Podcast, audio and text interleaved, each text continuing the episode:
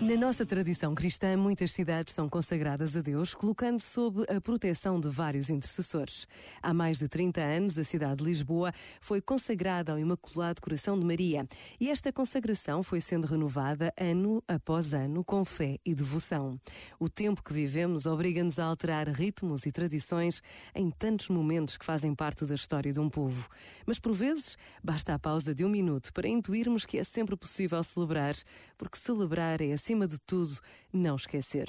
Pensa nisto e boa noite. Este momento está disponível em podcast no site e na app.